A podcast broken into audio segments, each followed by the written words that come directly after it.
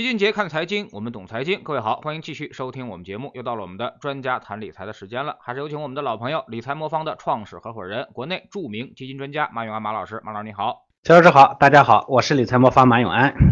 嗯，现在呢，市场确实一直在下跌啊。那么，但是呢，跌到这个位置呢，其实我们的 A 股市场跌幅已经不太大了啊。但问题是啊，那么大家信心。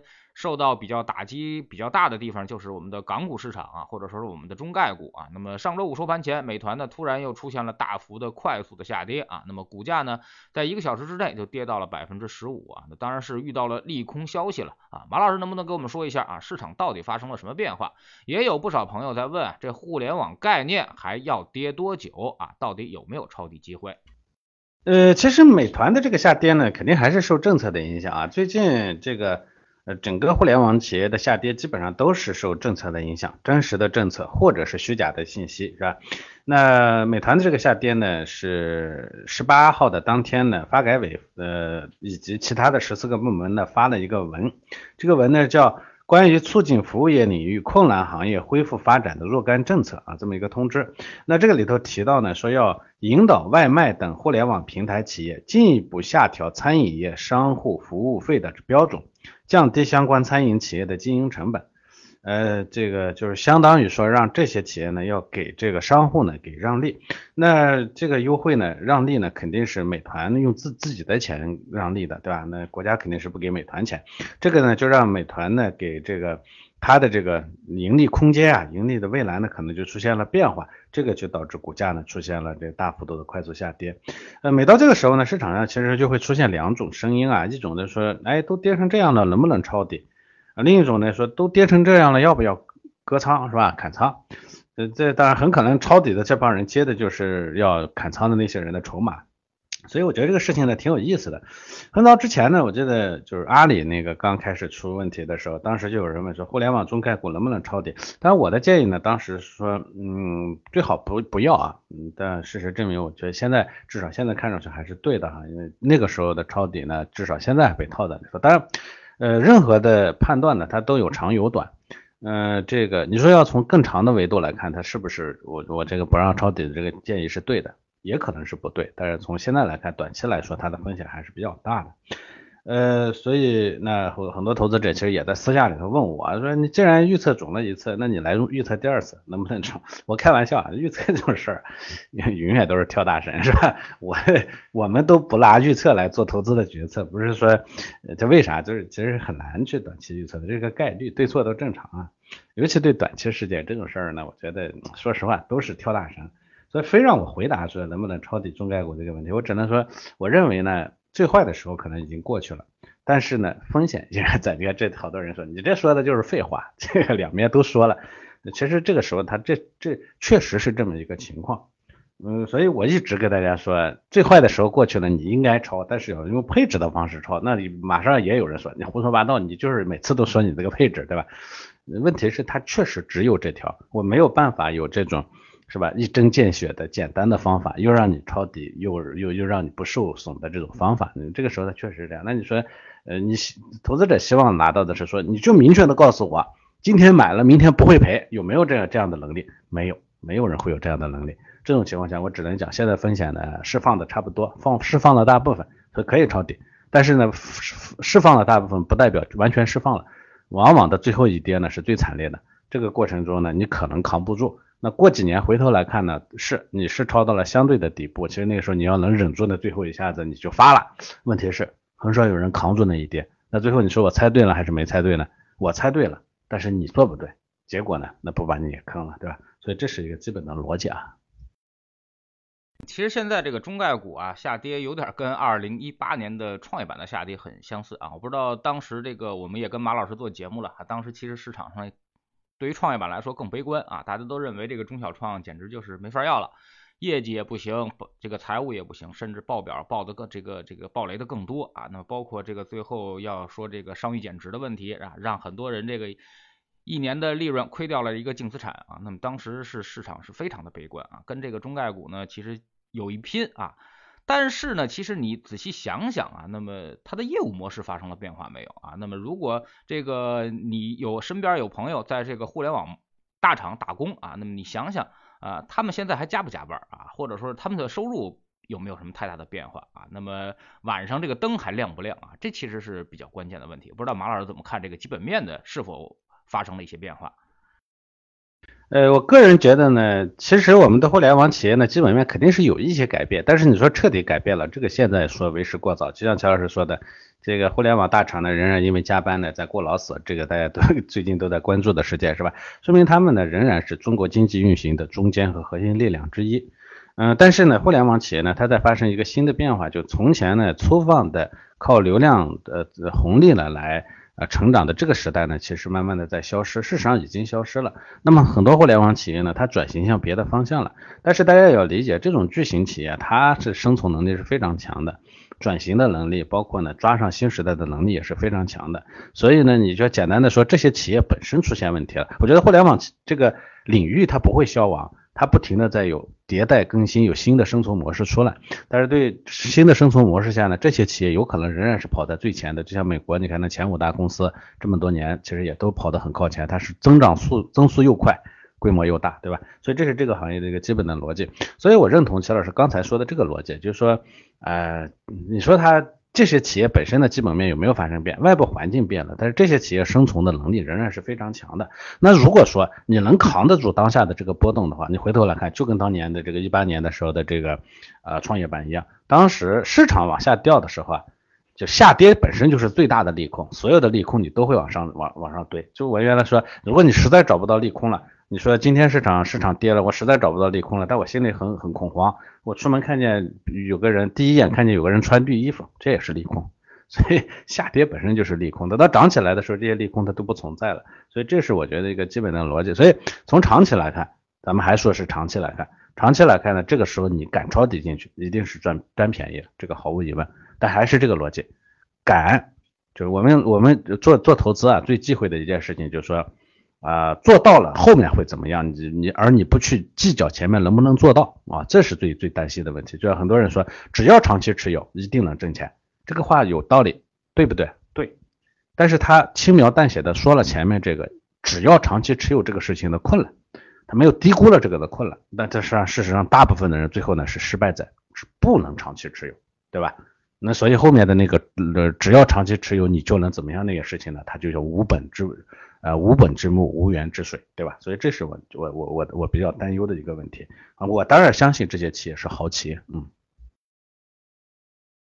那么，请问马老师啊，那么你觉得这个让利给餐饮企业啊，能破解当下的这个经济困局吗？啊，或者说是呃，您觉得这个我们这个搞掉一家美团啊，那么搞掉一家外卖啊，那么能不能彻底让我们的整个的这个中小企业啊，这个产生这个更好的这个利润，或者说是让他们活下来？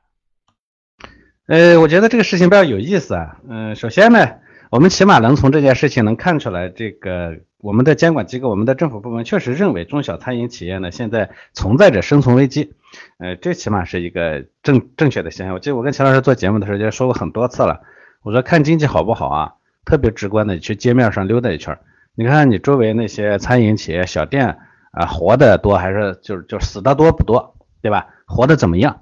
啊，这些呢属于经济的最末端，嗯，大厂啊什么这个这些高精尖的我们看不见，但是呢，最终呢落在我们眼前的这些企业，它是最末端，但是也是最敏感的，对吧？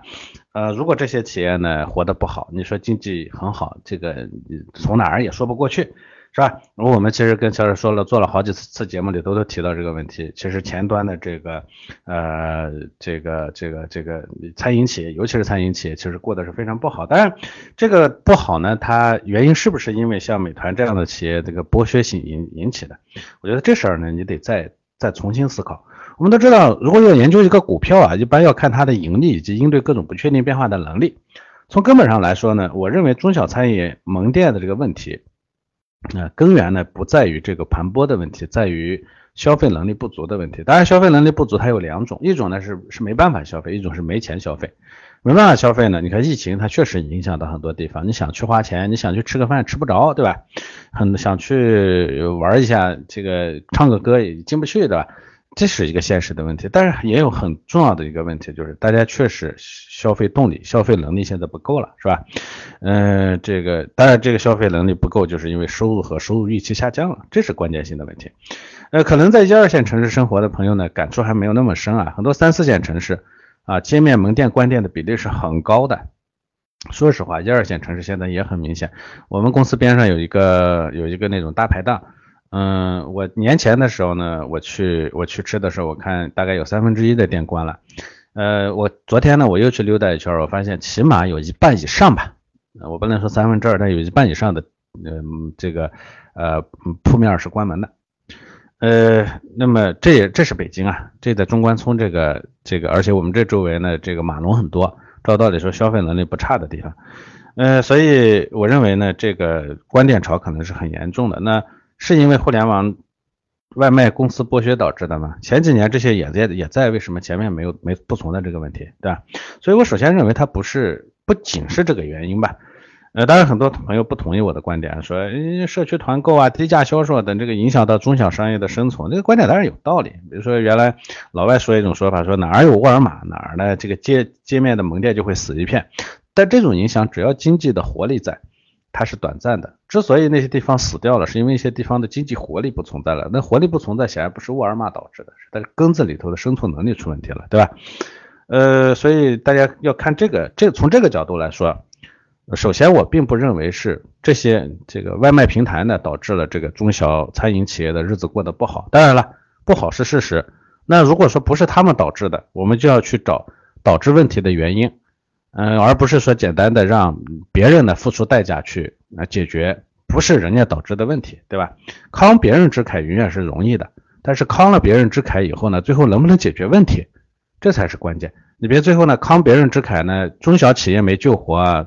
其他的企业又死掉了，最后呢是两面都不讨好，对吧？两面呢都都挂掉了。那这种情况下呢，那我们就要去找深层次的啊后面的原因，而不是说，因为现在这种做法呢，其实是逐渐的在放弃市场竞争的这种做法。很多东西啊，放弃市场竞争，用这个一一刀切的手段是最最简单的、最粗暴的、最好的、最爽的，但是呢。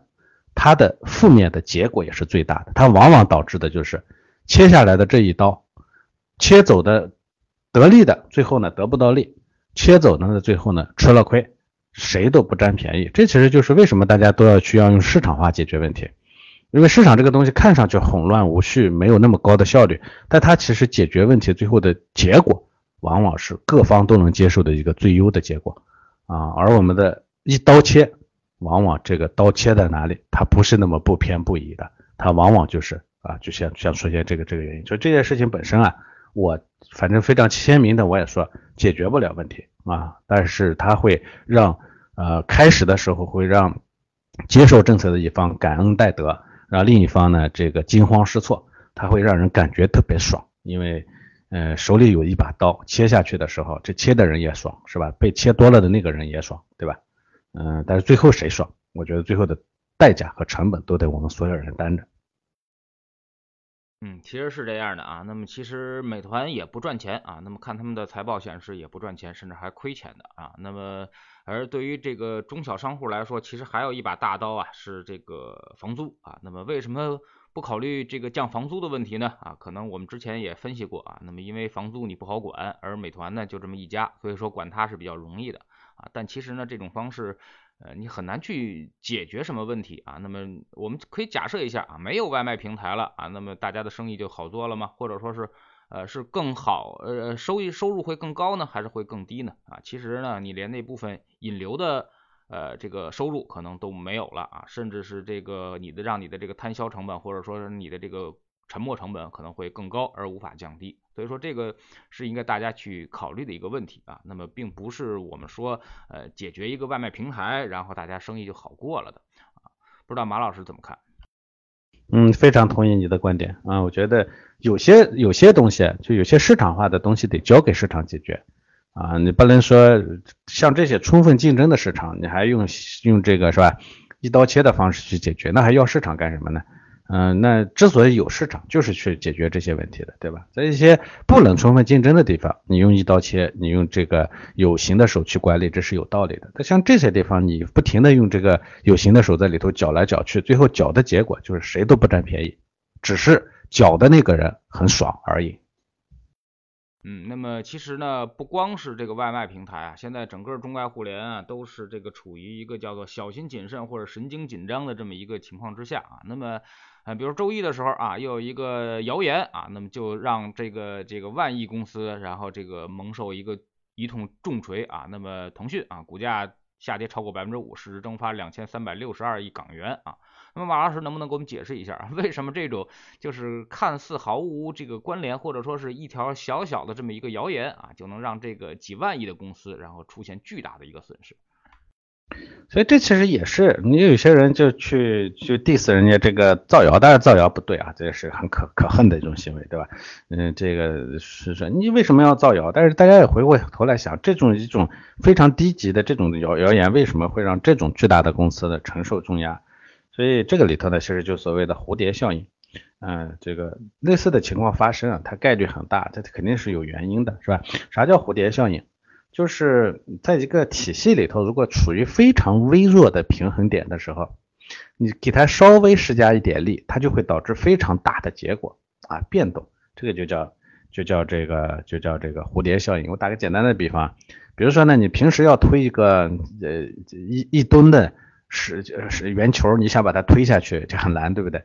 但如果这个圆球呢，正好在一个支点上，这个支点上它正好嗯很微妙的在那个平衡点上，这时候说不定你稍微一用力一推，就把它推到拱下山去了。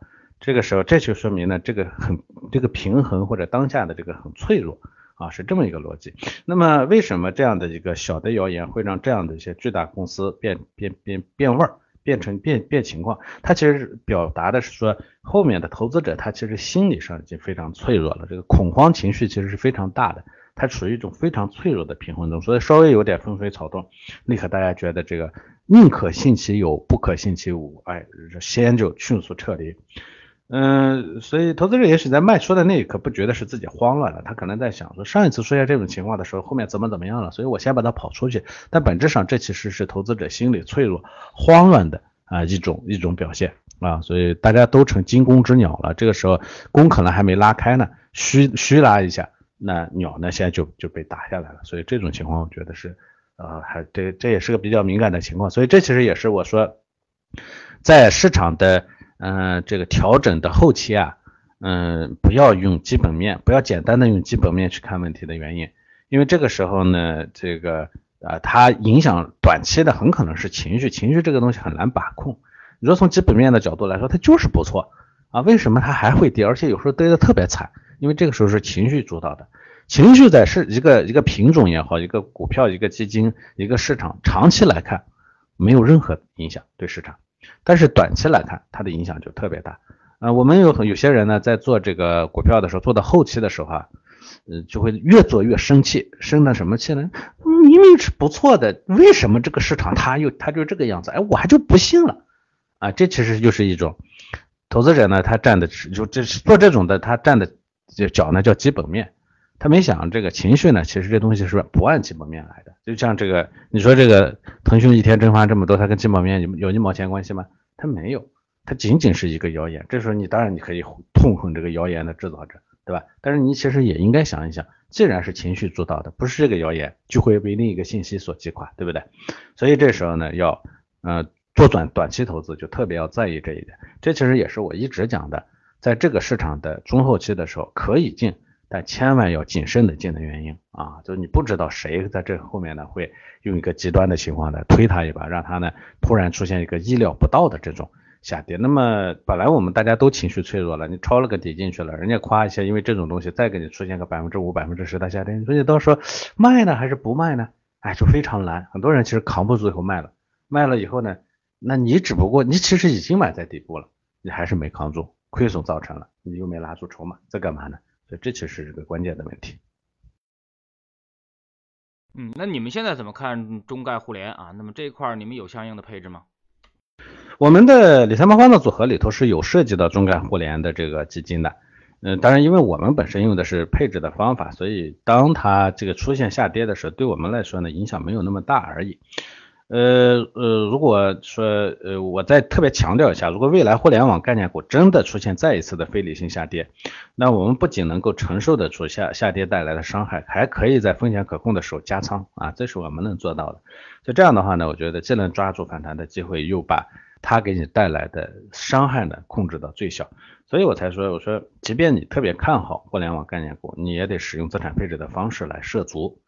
大家可以想象一下，你说这互联网概念股，就像腾讯这种无厘头的这种下跌，你完全无从去判断，你猜不出来的这种，你怎么知道在哪儿有一个恶意的都人他再给你造个谣？他完这这这东西你从哪知道去？那么如果再下跌百分之二十，下跌百分之四十，你能不能担得住？事后他当然你会发现他错了，可是错在那个过程中，你能不能扛得住呢？你很可能扛不住，你变成了错误的一部分，是吧？所以黎明前啊。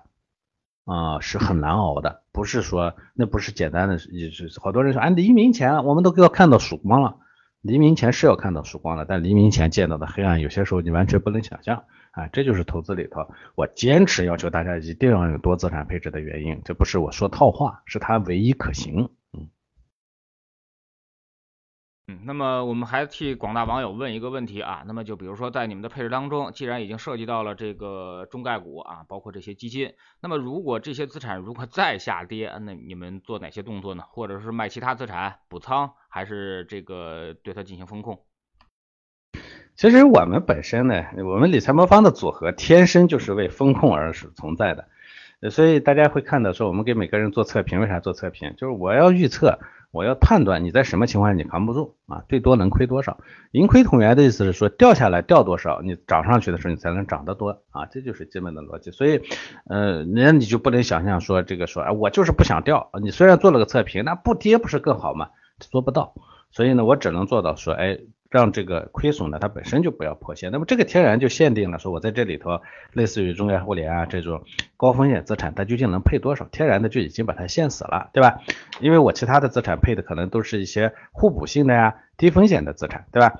那么在这个之外呢，呃，这这本身就是多资产的配置，本身就是第一层的保护。你比如说，呃，这个我们的全天候分等级十的组合，这个组合呢，它配的股票型基金本身还是偏多的。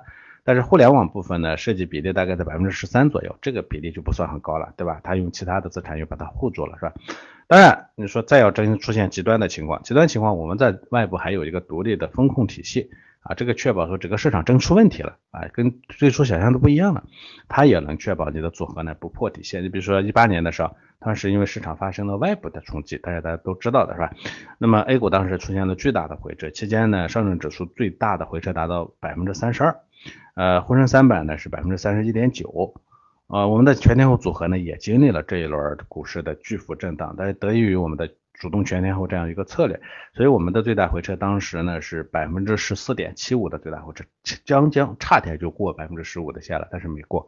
其实这就是它的这个做法的一个核心，我不能保证说它一定不往下掉，但是我能大致的做到说往下掉，它也在可控的范围里头。这我觉得是这呃，咱们这个市场上，你不要相信说有那种有那种是吧，都在掉，它还能挣钱，那也有可能，但是这种做法就很少，大部分人只能做到说，我我的做法是说，我能在钓的过程中，我让它是在你心里头是安全的，因为最终啊，最终啊，它一定会回去啊，只要在你心里是让你感觉是安全的，你就能守熬到就叫守得云开见明月的那一天，那就行了。好，非常感谢马老师今天做客我们的节目啊，那么也是跟我们聊了一下大家最关心的，也是信心最为缺失的这个中概股的一些问题啊。但是呢，其实呃，大家可以多想一想啊，那么这些东西基本面是变化了没有啊？那么是到底是情绪波动呢，还是这个整个的基本面逻辑的波动啊？那么它只是在杀估值而已啊，而且呢，呃，随着市场下跌啊，情绪越来越悲观啊，那么。当最悲观的时刻到来的时候，那它其实再差，它也是便宜了！一定要有这个心理打算啊。那么其实呢，刚才就像马老师所说的啊，很多时候呢，市场底部并不是我们被这个跌跑的啊，更多呢其实是被更多的新闻给吓跑的。所以说呢，你你觉得现在拿不住了，或者你觉得现在已经是风险巨大了，那其实呢，就是因为你的仓位超出了你的风险承受能力啊。我们应该多从这个仓位上进行一些考量啊。那说明你的这个包括这一块的资产啊，超出了你的这个风险可控范围啊。那么所以说，呃，下次在配置的时候啊，应该要注意这个自己的这个心理底线啊，那么不要每次都被吓跑。非常感谢马老师，再见。好的，再见。